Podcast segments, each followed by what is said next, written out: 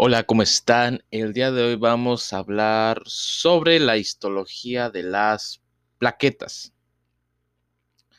Las plaquetas son las células sanguíneas más pequeñas, por lo general de 2 micrómetros de diámetro y anucleadas con una vida útil promedio de 7 a 10 días en humanos. El patólogo italiano Giulio Visoreso Visocero, más bien, reconoció por primera vez que las plaquetas tenían un papel en hemostasia hace más de 100 años y se logró un progreso significativo en elucidar su papel en hemostasia y la trombosis durante el siglo XX utilizando técnicas de microscopía óptica. Más recientemente, técnicas avanzadas como la microscopía electrónica y la inmunofluorescencia han permitido un análisis mucho más detallado de la ultraestructura y la función de las plaquetas. Las plaquetas juegan un papel clave en la hemostasia y su disfunción puede resultar en una variedad de trastornos hemorrágicos heredados y adquiridos. También tienen participación en el desarrollo de trombos en el contexto de la aterosclerosis, un proceso patológico asociado con la morbilidad y mortalidad significativa, principalmente a través del infarto de miocardio y el accidente cerebrovascular. Estructura.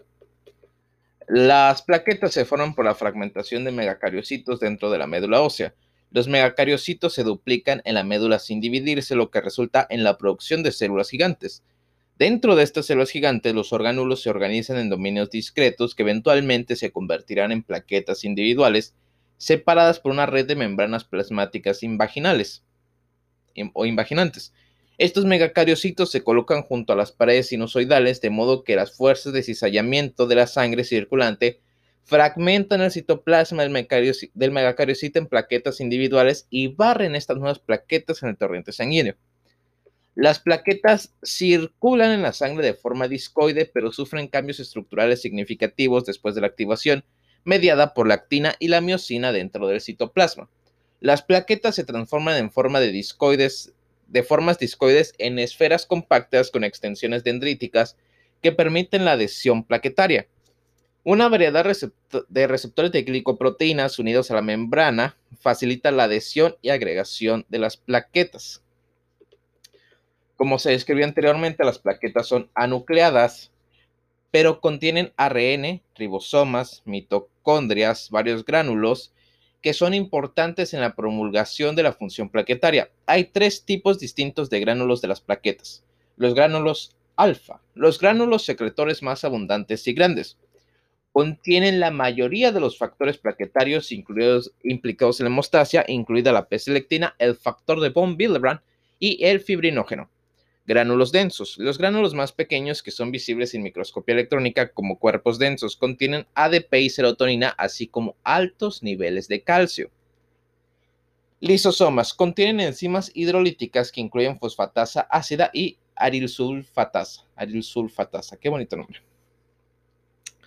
Un sistema canalicular abierto formado por invaginaciones en la membrana de la superficie profunda facilita una secreción de los gránulos. Este sistema también tiene un papel clave en el transporte de receptores de la membrana, lo que les permite agruparse, estabilizar los sitios de adhesión plaquetaria y amplificar la señalización.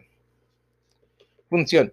Las plaquetas tienen un papel crucial en la formación de trombos y la hemostasia. Las plaquetas circulan en la sangre en forma de discoides inactivos, pero pueden activarse por contacto con las paredes de los vasos sanguíneos dañados. Tras el daño de los vasos sanguíneos, las sustancias de la matriz extracelular subendotelial expuesta, como el colágeno y el factor de von Willebrand, pueden unirse a los receptores de la superficie plaquetaria. Las plaquetas se adherirán a los sitios de lesión y la unión del receptor conducirá a la activación de las plaquetas, es decir, la activación plaquetaria. Como se describió anteriormente, las plaquetas experimentan una transformación estructural en este punto y comienzan a secretar contenido de sus gránulos para promover la agregación plaquetaria y la formación de tapones plaquetarios. Las plaquetas activadas liberan factores como el ADP, el tromboxano A2 y la trombina, que pueden promover la activación de otras plaquetas cercanas en un mecanismo de retroalimentación positiva. La activación también conduce a la expresión superficial de la glicoproteína 2B3A. Esta proteína se une al fibrinógeno, lo que permite la reticulación de las plaquetas y media la agregación plaquetaria. Un cambio final durante la activación es la expresión de la fosfatidilcerina que genera una carga negativa en las superficies de las plaquetas. Esta carga negativa permite que los complejos de factores de coagulación se ensamblen en la superficie como parte de la respuesta secundaria de la hemostasia. Los procesos anteriores conducen finalmente a la producción de un trombo, que es una estructura formada por plaquetas activadas agregadas combinadas con una malla de fibrina reticulada y eritrocitos y leucocitos atrapados. Este trombo restaura la integridad estructural de la pared del vaso dañado y evita la pérdida de sangre mientras el vaso cicatriza. Existe una creciente evidencia adicional del papel de las plaquetas en las respuestas inflamatorias e inmunes. Los leucocitos incorporan a los trombos mediante interacciones con la P-selectina plaquetaria y los gránulos alfa de las plaquetas contienen una variedad de citocinas proinflamatorias. Se ha descubierto que los medicamentos antiplaquetarios afectan la inmunidad e incluso pueden reducir la mortalidad relacionada con la infección y la sepsis. Preparación de tejidos. Las plaquetas se visualizan con mayor frecuencia a través de un frotis de sangre periférica. La sangre se puede extraer directamente de un pinchazo en el dedo o una muestra venosa almacenada en una botella de sangre con anticoagulante. El frotis de sangre requiere preparación sin demora excesiva después de la obtención de la muestra, ya que la demora puede conducir a la aglutinación de las plaquetas y pseudotrombocitopenia. La sangre debe extenderse finamente sobre un portaobjetos para producir una eh, monocapa de células y dejar secar. Una vez seco, el frotis debe fijarse con alcohol y teñirse. Para los estudios adicionales de las plaquetas, a menudo son necesarias suspensiones de plaquetas lavadas. Las plaquetas se centrifugan, se centrifugan secuencialmente y se resuspenden en una solución de tampón, que es el tapón de albumina de tiroides. Para esto, para aislarlas del plasma y los factores de coagulación que normalmente las rodean. Este proceso permite el examen de las propiedades intrínsecas de las plaquetas en una suspensión controlada en lugar de la interacción entre las plaquetas y su entorno plasmático natural. Histoquímica y citoquímica. Las tinciones de Romanovsky, como Wright y Giemsa, se utilizan típicamente en frotis de sangre para producir una tinción diferencial de los componentes sanguíneos con tinción de plaquetas en azul. El color de las plaquetas y la apariencia granular en el microscopio óptico son el resultado de los gránulos alfa, que son azurófilos y comprenden aproximadamente el 10% del volumen total de la plaqueta. Los trastornos que conducen a una reducción de la cantidad de gránulos alfa azurófilos dan como resultado las células de aspecto pálido del síndrome de las plaquetas grises. Es posible que se necesiten otras tinciones para diferenciar entre diferentes estructuras, incluso cuando se lleva a cabo una evaluación detallada de la microscopía electrónica. La densidad electrónica de los lisosomas y los gránulos alfa son muy similares, pero las pruebas de presencia de enzimas lisosomales, como la tinción con fosfatasa ácida y la localización de las arilsulfatasas, pueden diferenciar a las dos. Luz de microscopía. Los trastornos plaquetarios cuantitativos, es decir, trombocitopenia y trombocitosis, trombocitosis, se pueden diagnosticar fácilmente mediante microscopía óptica mientras que los trastornos cualitativos son más difíciles, especialmente dado el pequeño tamaño de las plaquetas típicas. Aunque las plaquetas son demasiado pequeñas para una evaluación detallada mediante microscopía óptica, algunas evaluaciones básicas son posibles en términos de tamaño y morfología. Las plaquetas grandes suelen ser el resultado de una hiperactividad de los megacariocitos. Las plaquetas reticuladas más jóvenes, que son más grandes, se pueden producir más rápidamente y por lo tanto podrían verse en las condiciones en las que hay una mayor demanda de producción de plaquetas. Las plaquetas grandes también están presentes en algunas afecciones hereditarias en las que se puede ver plaquetas tan grandes como un glóbulo rojo típico. En el diagnóstico de sospecha de trastornos plaquetarios hereditarios se han desarrollado protocolos de diagnóstico que implican una evaluación inicial mediante un frotis sanguíneo tradicional con microscopía óptica seguida de pruebas más específicas guiadas por los hallazgos del frotis sanguíneo. Por ejemplo, si un frotis de sangre muestra, plaquetas grandes, se puede realizar una prueba de inmunofluorescencia dirigida contra la glicoproteína 1-beta, que, en la cual la ausencia de esta puede indicar un diagnóstico de síndrome de eh, Bernard-Solier o la filamina 1A, que en este caso, pues su ausencia puede indicar trombocitopenia relacionada con la filamina A. Las plaquetas de tamaño normal pueden analizarse para GP2B3 alfa de su superficie que falta eh, o que no está disponible en la trombastemia de Glassman. La beta 1 tubulina también se puede visualizar mediante inmunofluorescencia en plaquetas pequeñas con formas dobladas anormales de la proteína que indicarían un síndrome de Wistow-Aldrich o trombocitopenia ligada al cromosoma 10. Microscopía electrónica. La microscopía electrónica puede proporcionar una evaluación detallada de la ultraestructura plaquetaria y es importante en el diagnóstico de diversos trastornos plaquetarios. En el microscopio electrónico se pueden describir tres compartimientos ultraestructurales de plaquetas separados, gránulos citoplasmáticos, membranas plaquetarias y citoesqueleto. La ultraestructura y la función de las plaquetas se describen anteriormente y está claro que las anomalías en cualquiera de estos tres compartimientos funcionales puede resultar en una función anormal, que sería la trombocitopatía. La microscopía electrónica puede visualizar estas estructuras e identificar muchas de estas anomalías. Puede sospecharse el síndrome de las plaquetas grises basándose en la reducción de la tinción en la microscopía óptica inicial, pero en la microscopía electrónica puede revelar la ausencia de los gránulos alfa y la presencia de vacuolas vacías del tamaño de los gránulos alfa.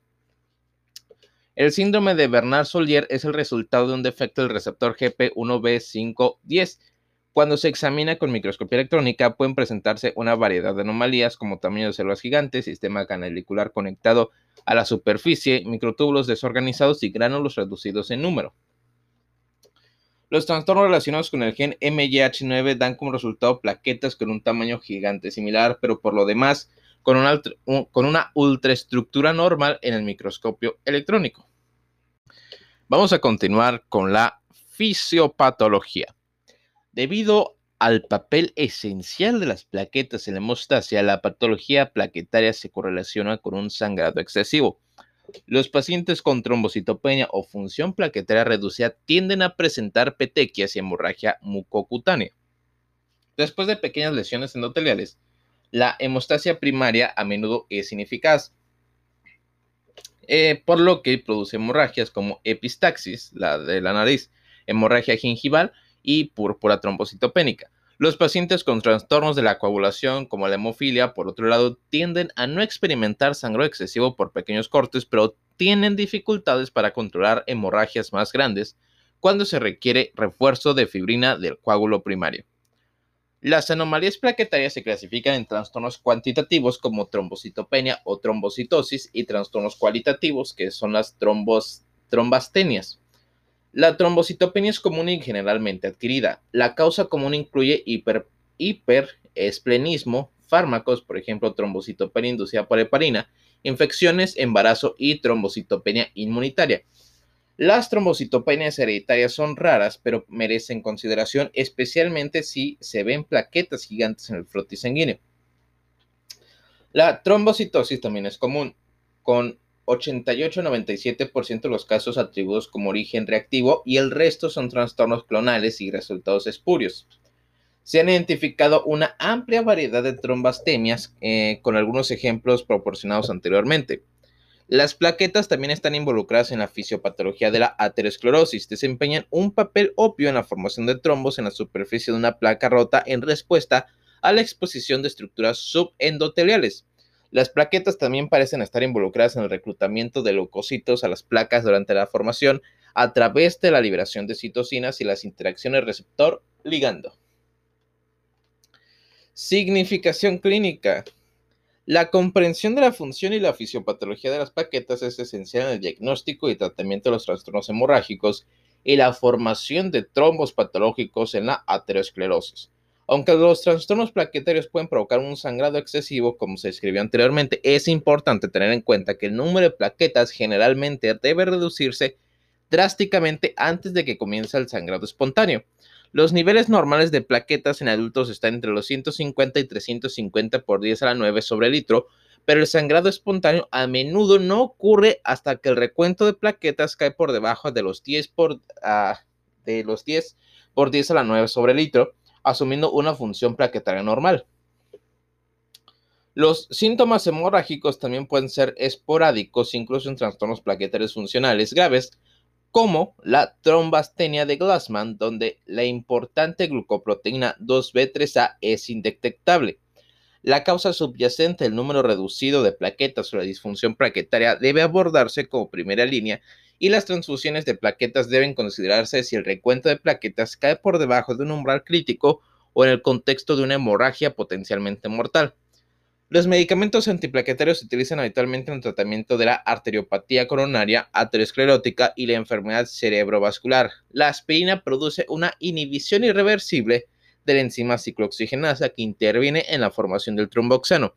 En pacientes con una función plaquetaria por lo demás normal, la aspirina produce un aumento moderado del riesgo de hemorragia, pero su uso está generalizado debido a su eficacia tanto en el tratamiento como en la prevención del infarto del miocardio y el accidente cerebrovascular.